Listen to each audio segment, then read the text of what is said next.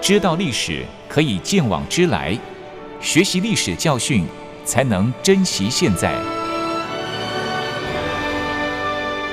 了解重要历史事件，请听《汉声早安战史回顾》单元。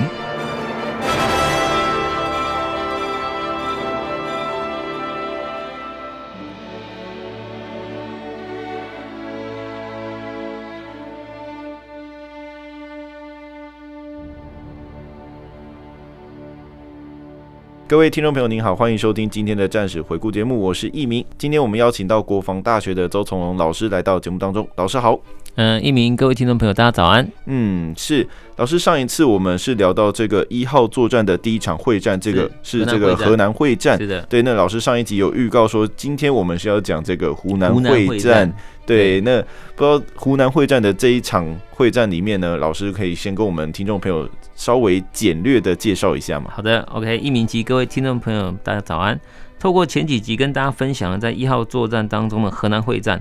那中日双方野战用兵的一个方式跟作战经过，还有战斗双方概况呢，相信大家对这整个作战的局势都有一定程度的一个概念的。是，这趁着听众朋友们都还记忆犹新的时候呢，今天要跟大家说明的是一号作战第二场会战。嗯，就是湖南会战，相对应到我们国军会战的话呢，就是长衡会战了。长衡，对，那这基本上探讨是作战经过，并带着各位听众朋友以野战战略角度来检视当中中日双方作战用兵的一个思维。嗯，那特别是呃，要探讨就是每一场会战当中中日双方作战经过、战后态势及对次一场会战的一个影响。嗯，是，其实老师在上一集的节目当中，其实也为我们听众朋友说明过，这上一场的这个河南会战，它在战后所形成的国军还有日军在战力上的一些优劣的一些形式啊，对，就是包含日军呢，他们是利用这个科技上比较进步的一些装备，然后赢得这场胜利。是的因为其实他们也有出现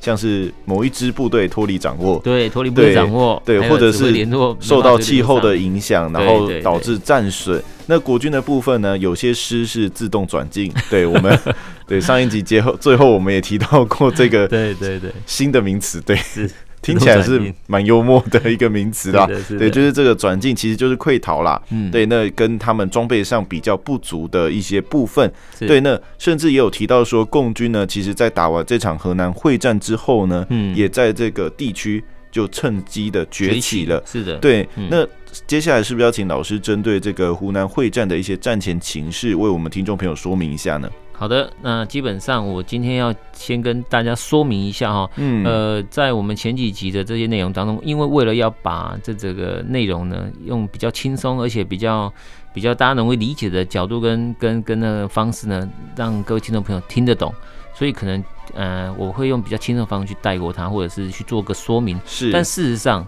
在当时的时空背景之下，呃，不得不说，国军其实真的是很很努力，而且是很很悲悲壮的在执行这场任务。嗯，那其实这个是非常辛苦、非常可、非常可可敬的一场一一些每一场会战都是都是这样的一个状态。对，所以，呃，如果说我们用事后诶历史的角度的检视的话呢，其实基本上我们应该去尊重每一场会战当中里面每一位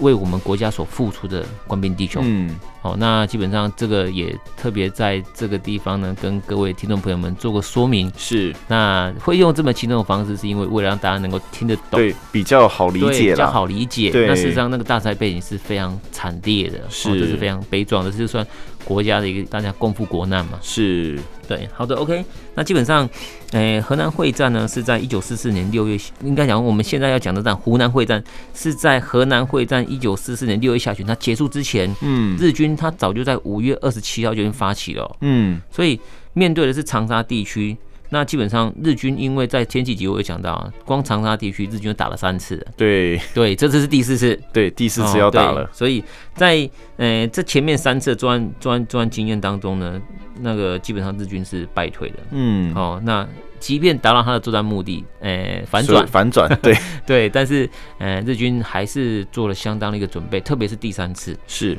第三次的战术战法里面，国军用了所谓的天路战法，我相信各位嗯听众朋友应该都有听过天路战法。那嗯，个薛岳将军呢、啊，用天路战法击击退日军，是，所以日军在这一次长沙进攻作战当中呢，做足了功课。嗯，接续在日军作案准备，再跟听众朋友们说明他到底是怎么做的。现在要跟大家说明的是国军支援滇缅作战的问题对中国战场国军的影响，这样才能使听众朋友更全面了解战前国军一个状况。嗯，那基本上为什么这边突然间出讲现到了滇缅地作区？战的部分，那那这个可能好像跟我们中这光这一听次滇缅的就就是就是在很远很遥远的一对方、，啊，在我们西南方的的的云边南，界啊然后还有缅甸的的地区，那对怎么会跟我们在华中地区、华南是就是在华中地区的的长沙有关联性呢？嗯基本上我们要看这场战役，必须看整个大局。嗯，我们国军这个时候还在支援所谓的滇缅国作际战，对国国际那边的远征军的一个一个作战。嗯所以大家有没有听过国军在救援在缅甸的英军和边城远征军入缅作战？嗯，如果没有有的话，大家可以稍微对，就 Google 看、是听谷看一歌下。看一下， 对，真的，那大概对这整个边有点了解。基本上这个时候，这个这个远征军的作战是，诶、是第诶、第二算第二次入缅了、对这个发生在这个一号作战的这个同与此时同时啊，对，对对，就在与此同时，那基本上，呃，所以换句话说，这时候的国军在东面的中国战场，我必须阻击日军；对，而另外呢，在缅甸的战场，也为了救援英军而跟日军作战。是，那我们先不谈远征军在滇缅战场遭受的一个情况哈对，但是到了一九四四年的时候。我我们刚刚前面也讲了，国军已经独立抗日已经有七年之久，是，连年征战，除了百姓民穷财尽，军事作战更难以征集到符合兵役体格的士兵，嗯，百姓吃不饱，何来体格健壮的兵员对可以让我们征集？对，而当时国军将符合兵役体格且具有较高知识的官兵呢，编成远征军出国作战，嗯，国内连年征战所产生的战损，那当然会衍生出就是我们国内这边的的部队其实兵源不足的一个窘境。是，恰巧日军又在这个时候发动如此大规模的一号作战，那结果大家可想而知啊。嗯，当然还有其他，还有还有地方军跟中央军的派系问政治派系问题及对，官员刚前几集有提到贪弊的问题，是，但此时多与军事，我我们现在探讨就是还是回归到就是对，以军军事事理论的部分。的相关的一个问题的探讨，那我们尽量不涉及政治的一个问题。是。对，那其实老师有特别强调这一支远征军出是国的作战。那接下来是不是请老师稍微对这一支的这个远征军入缅作战，对入缅作战的这个远征这军件事情，对这嗯场我们今天的主题湖南会战的影响，跟大家分析一下呢？好，那其实，在讲这一段的时候，我我我大概在。嗯，这一阵子发现到我们国内有很多的学者、啊、都认为说，一九四四年四月远征军入缅作战，嗯，但是河南会战跟湖南会战在这个时候虽然就已经开打，但是作战计划早就已经拟定啦、所以互相应该不会有影响才对、啊。对，但是这个论述哈，我个人认为啊，纯属个人认为啊，论我觉得论论述者他没有以军事理论角度来来检视它。是，啊简单的来说，如果单纯以数字跟日期来推论，对国军来讲好像是这个样子，但是嗯，这也太有失公平了、对，那我今天就特别针对这个来跟大家做个说明一下，因为这是有关联性的。是，作战准备不是十天半个月就可以完成，嗯，所以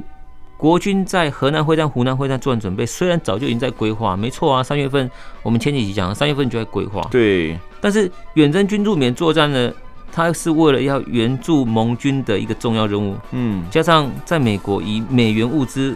威胁的一个前提之下的一个要求，对，所以当然作战准备也是相当长久的啊、是，而且以当时为为了要争取国际援助的中国政府来说，这个支援远征这个远征军的这个作战当然是列为第一要务啊。对，而且有它的必要性。对，没错。所以作战准备也是花时间，而且要调整各个战区的兵力才可以完备的。对，那如果这样来讲的话，中国窘迫的状况大家都知道，嗯前几集也跟大家分享，不管是一九四二年刚好那时候大饥荒也好，对，或者是国内一个景况也好，那又同时又遭到日军这么大规模的近期作战，所以基本上民穷财尽的这些窘困状况呢，对对对我们国家或者是我们的政府来讲，其实都是一个相当大的一个负嗯担跟困难。就等于是这个蜡烛多头在对烧了。那那你看，我们国军又比同时面对两个不同作战战场哦，嗯，这个作战其实是很困难的一个事情。是加上先前所提的，国军连年战损，兵员都没办法补齐，更嗯更何况要抵抗日军的进犯，所以这时候，时任中国战场参参谋长的美军将领那史迪威啊，是就就就用那美元的物资来威胁我们。是，那就是那你一定要去缅甸对救那些你英国军队然哦。后那那些那些搞定了之后，他现在又远征军，你又要派那个身强体壮的哦。对对，因为我我要训练完之后，我要在缅甸这个地方把日军打退，对对，让日军没没有物资可以送回他们国内，是，看起来好像很合理，对但事实上不要忘了，我们这时候中国战场自己也面对日军的主力的攻击啊，对对啊，而且在缅甸地区这边是太平洋战场这边所调所调整过去的军队，嗯但是我们现在在中国战场这边的军队是已经打了很多年，而且他现在发起这场一号作战，已经是我们最大规模的一一个一个作战了。那在这种情况之下，我们国军的窘迫状况嗯可想而知，大家一定都都非常清楚。嗯，那我们前几集也讲到了，那美军他史迪威他挪用美元的物资就到高达百分之六十，嗯那剩下百分之二十由驻华的美国空军来使用，那我们国军只剩下百分之二十，对所以国军在这种穷困、在这种困境之下呢，又面对日军的进攻，其实是，你说史迪威，你你没有责任吗？嗯我个人倒不这么认为啊。部分责任应该是要有的啦。对啊，你你你看你你抽掉我中国战场的兵力，对又控制这么多的物资，是那我剩什么？就剩皮毛，对 啊， 对，啊就那我剩一点点嗯了。我又要面对这么强大的日本的地地面部队的进攻，嗯，而且以当时日军在那个那个时代来讲，它其实对是一支不弱的军队、哦，真的是这个样子。所以所以你说史迪威没有责任吗？你说我们这些派遣这个远征军，把抽调我们中国战场这些部队去去组成远征军去应应援盟嗯联盟作战的滇缅滇缅地的战场是。你说他会没有没有没有关联性吗？我个人真的不这样认为。嗯各位听众朋友也可以去思考，试着去思考一下这个问题。对，因为其实当时的这个时空背景底下，中国整个呃我的兵力运用就是这么多啦。那对说实在话，我人就这么多而已，我人就这么多我我又而已同时面然后对我两又个战场，两边这样战场，我啊对真的是蜡烛多头烧啊。是没错，是这对样子，。那其实经过老师的说明之后，我们也才就是更清楚的知道说，其实当时还有非常多的因素会影响一场战争的成败。对那我们看的只是一场会战，但是当时的不管是就是领导者或者是战区最高的指挥官等等这些，他们应该看的是整个战战区局对跟对战对局对的是的变化才对。没错。那接下来还是要请老师针对这个湖南会战跟大家说明一下。好，首先以日军的角度来跟听众朋友们说明哈，日军原本规划先将粤汉铁路北段沿线要区、次江桂呃湘桂铁路以西以及西江沿岸的那个沿线的要区予以确保，嗯之后再将粤汉铁路南段沿线要区以攻占确保，并嗯，视状况呢，应尽速实施摧毁遂川及南雄附近的敌机场。是那基本上从这段话里面，我们可以看得出来，他必须要确保铁铁路路的的畅通。畅通，对，又要去打遂川跟南雄附近的机场，嗯，所以又是又来了，又是是两个目标，目标，同对时要追逐两个目标了。但因为日军曾在两次。一九三九，诶，三次应该算三次哦。嗯刚刚前几期有讲到，三次对长沙地区实施作战都以失败收场，嗯所以这次执行任务的时候呢，他特别叮咛执行任务第十一军要针对这整个战局啊，做一个进攻计划修订。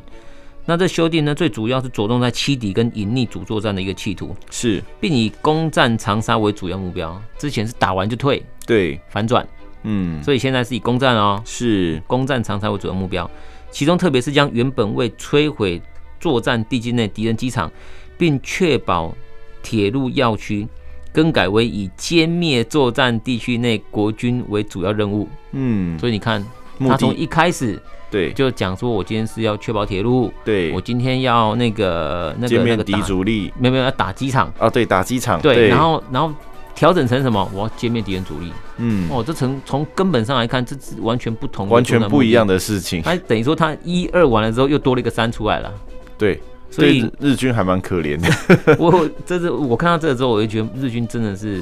到到底是因为中国派遣军这边跟大本营是有问题呢，就是联络沟通上有问问题题还是怎还样？是。 对，后来其实我看了那个那个日局教教官的一个一个一个。他们所写的那本《大军统帅理论例证》里面有讲的， 是，基本上就是有关于统帅的问题，嗯，好，哦然后有关于他们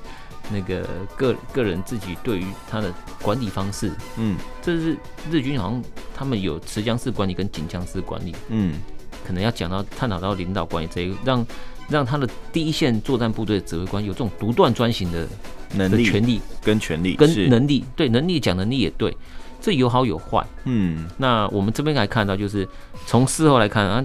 同时追逐两个已经够累了，他又跑出第三个出来，，对，这个算独断专行吗？嗯，那他到底有没有量力而为呢？是那这个可能又是另外一个问题可以探讨，这是一个问号。但是这边我们先不谈，不然又扯远了。对，但是在这计划当中，上层到中国派遣军核定的时候啊，他遭到否决。嗯还好中国派遣军有看到这个问题，把它否对决掉了。那把它做了更新。那更新之后呢，专机又考量到日军当时已经薄弱的空中战力，没有办法支援整个作战全程，而采取两线式的进攻方式。是，除了可以增加部队进攻的纵深，降低在有限空间里面部队无法展开的问题之外呢，更可以避免遭受驻华美空军的一个攻击。另外，考量之前进攻长沙的失败经验，加强对作战线展开后翼侧的保护，嗯避免因国军从侧方的攻击而造成被分段战线的问题。嗯同时，对作战所需的后勤问题也配合作战提出修正，使作战命令的执行呢更趋完备。那我嗯们可以看得出啊，日军真的是有有有想到他们前面为什么会败。嗯对他们有检讨，对有检然后讨做出了改进，没错，这就是我刚前几集也讲到了，我们国军应该要正视自己失败的这些原因，去是，检讨它，而不是避而不谈。嗯，是的，是，其实根根据老师刚才所说，日军针对前几次这个进攻长沙失败的经验，所以他们调整了他们作战的方式跟命令。是对，那就是也同时呢，就是也配合这个后勤的部分也稍微做了调整。那嗯即使是跟我们，就是他们是我们的敌对国啦，对但是这种就是愿意改进的精神，其实是令人相当佩服的。是的，对，而且作战最重要的就是这个勤务支援呐、嗯那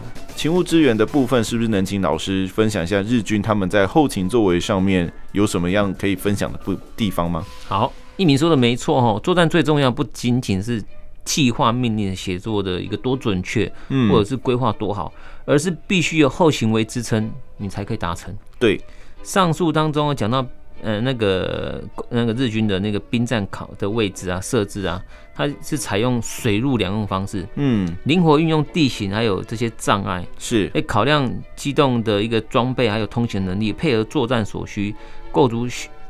需要能够负荷野战重炮及战车的通行能力。嗯，其实你可以看得出来啊、这个计划其实拟定的这个拟定人员啊，其实非常用心而且细腻。嗯，那日军对于作战中的做法，可能有别于以往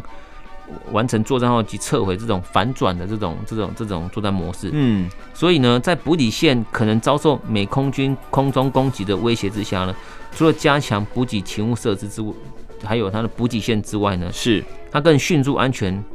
为了以迅速安全为着眼，以配合地面部队呢长距离的机动作战。嗯，但是补给线方向，呃，盖为南北平南南北向哦，所对以作战正面亦为南北向，所以嗯在我们那种用兵的理论跟思维对上，等于作战正面跟补给线其实它是成平行的。对，那作战正面跟补给线成平行的话呢，就容易产生所谓的战略臆测，是，那补给线就很容易受到威胁了。嗯，对嗯，老师刚才讲的这个战略 臆测，呃，战略臆测是什么意思？其实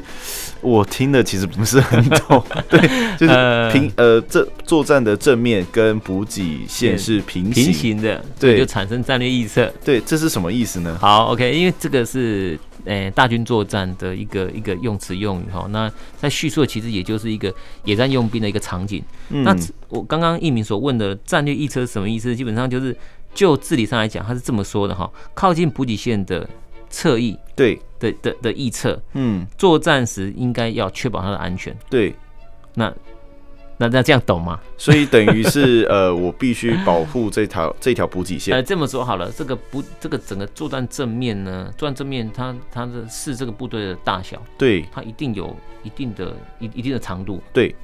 那我的这个这个作战正面的最左边或最右边嗯，就是我的翼侧。对，那当我的补给线跟我的作案正面是成平行的时候，是敌人如果从我的左边的翼侧或者是右边翼侧往后面打的时候，是不是就直接打到我的补给线了？哦，我的补给线就被截断了。对对，那这个问题就是所谓的战略臆测。哦，这这样样懂吗老师解释我就懂了。对对对，要不知道各位听众朋友听懂不懂我的意思是了？那可能大家要花一点想象对，力了想哈。象力一下，就是它的攻击方向的正面是这样子。那如果我的补给线也是跟攻击方向是对平行的话，对平行的话，对对对，那其实我如果侧因为相对我的攻击方向是往前，假设的话，嗯假设是往前的话，那我如果补给线也是一样的方向，那我的侧翼其实相对就会薄薄弱弱很多。对对对，那我的的补给线如果又平行的话，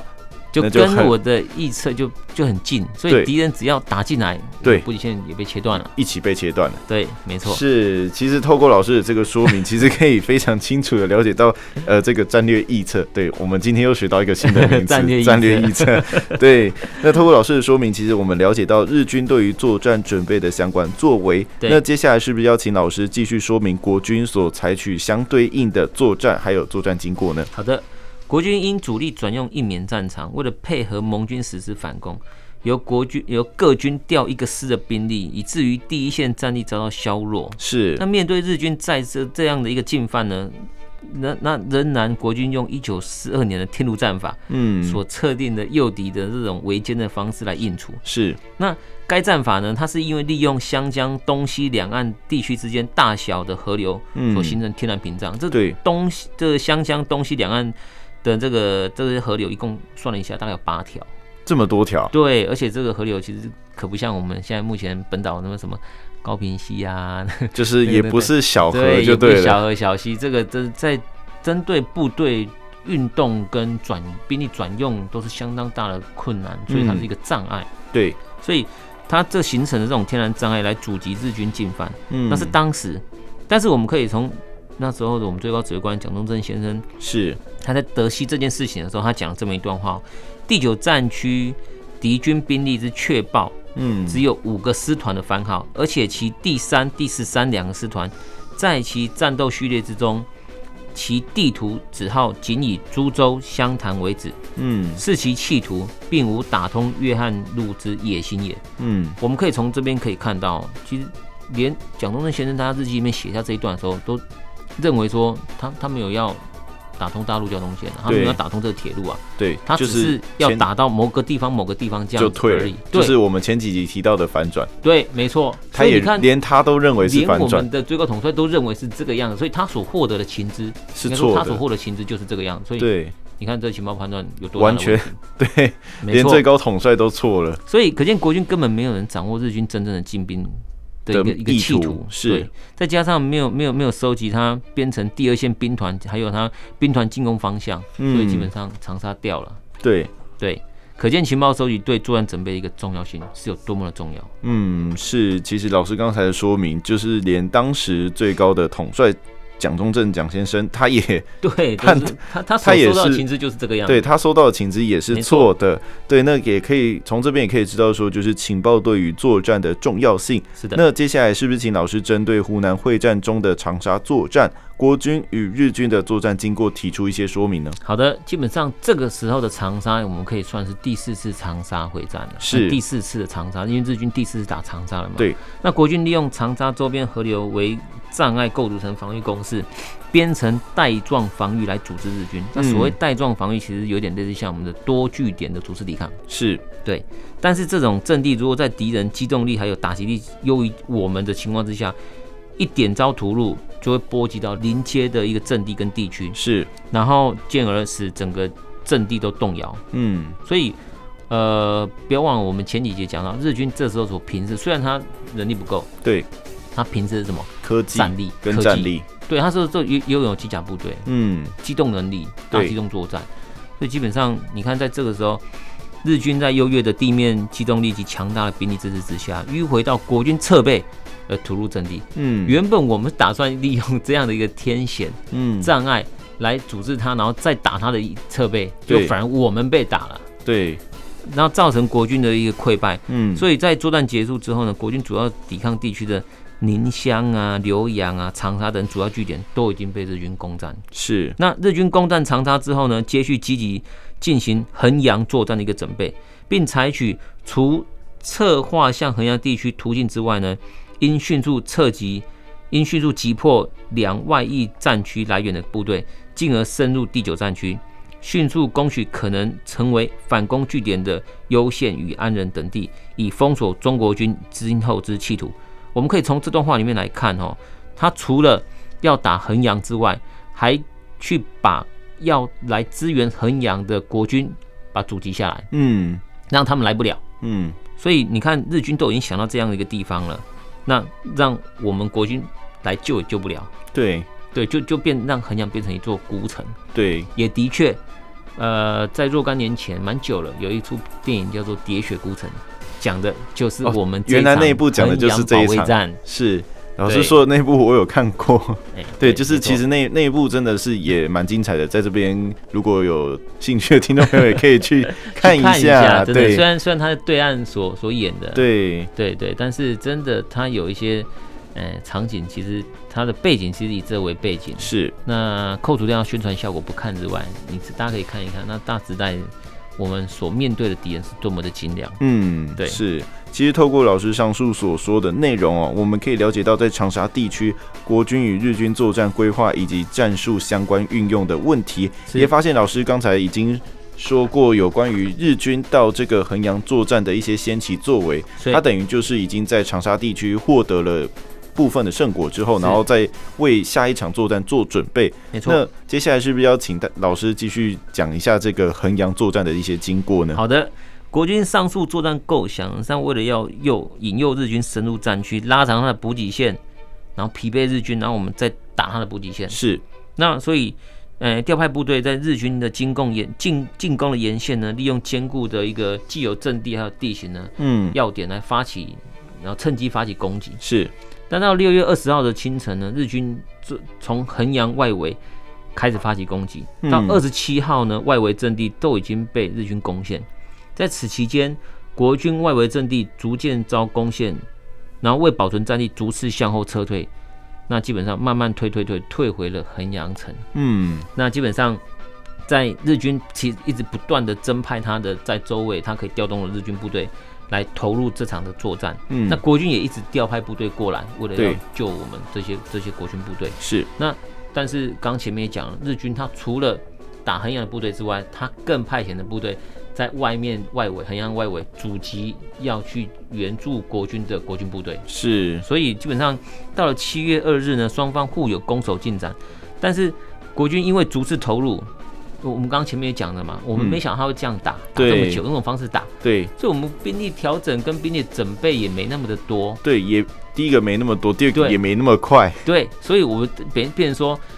我们变成一种一种一种变相的逐次投入了，对，就是有一点呃被动，就是一直在加码的感觉，是是是，但是逐次投入其实用军事理论来讲，它也是兵家大忌，是就如同日军他同时追逐两个以上作战目标一那样也的是道兵理。家大忌，对，那我们逐次投入部队也是一样，因为我们必须把兵力把它集中起来之后，一次投入，而且投入在怎样对整个战局能够左右整个战局，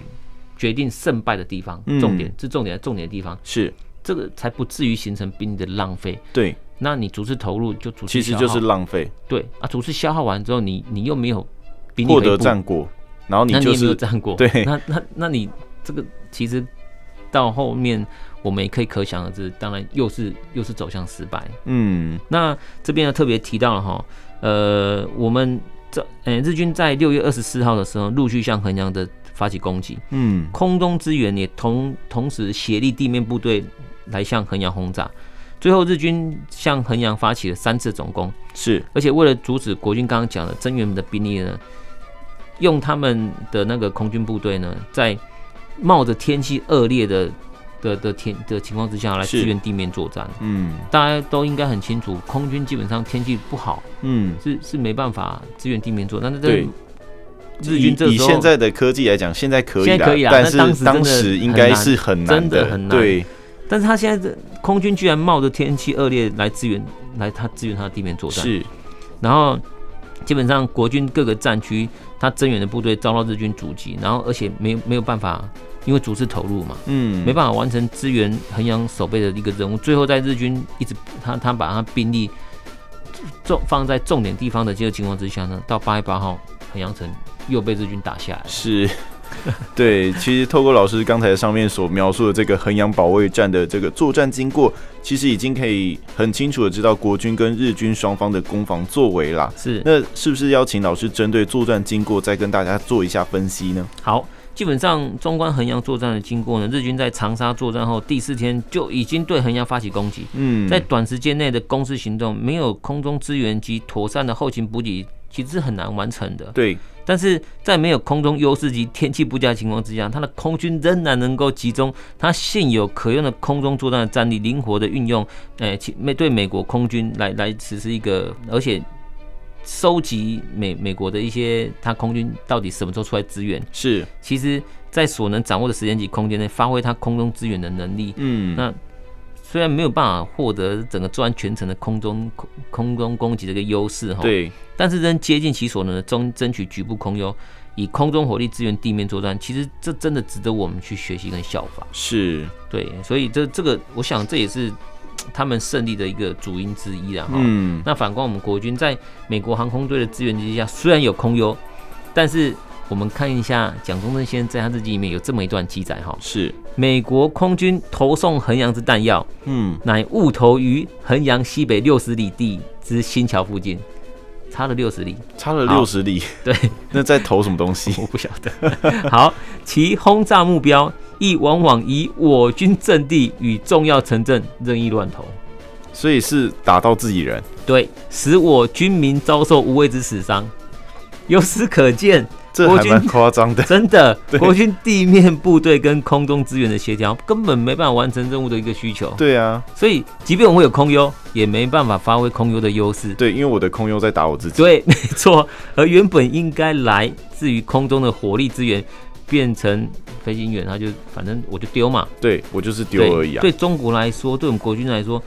不不是不是空中资源啊，是空中灾难，来自于空中的灾 难啊。是， 所以由此可以发现哦，当外力的援助无法达成协调，或或者没办法贯彻我们这整个作案企图的时候，它的结果不单单是作战失败而已，而嗯且造成影响了我们整个国家，甚至我们人民的一个一个安全。啊是，是 的，嗯，是。那非常谢谢老师，就是就是对这场会战有一个 精辟的见解，那也是的大开眼界了，是。真的，对，真那的最后由于时间的关系，最后是不是再请老师说明一下这场湖南会战，它双方作战的检讨，还有战后的影响呢？好，探讨这这这次会战哦，日军在河南会战结束前，第十一军就已经迫不及待对长沙发起攻击，而且作案指导军以歼灭国军主力为目的哈，其实有违他一号作战，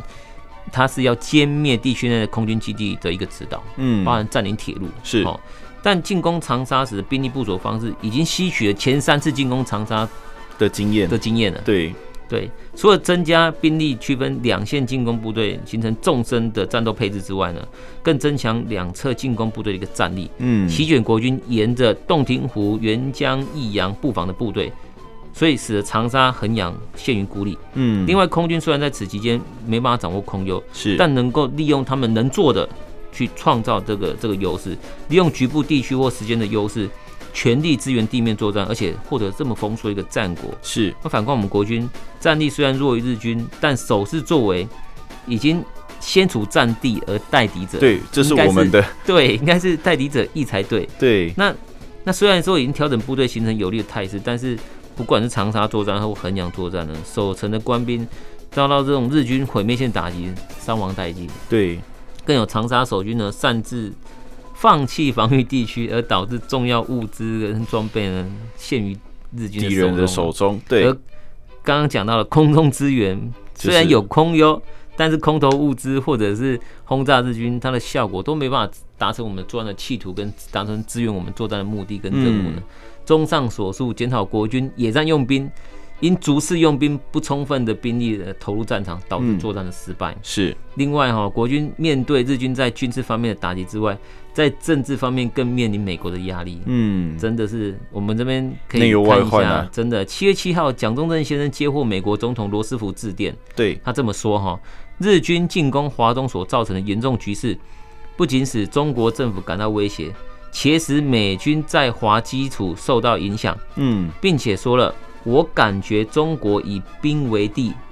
如果不实施激烈敏捷的手段，则无人之共同目的是将遭受挫折之危险。嗯你，可以看到，我们都已经遭遇到这样的状况，结果他还这样讲，他也这样讲，我们的盟军的最高最高的统帅、最高指挥官，是在这个时候借此要求将中国战场的国军还有美军装备、美军部队指挥权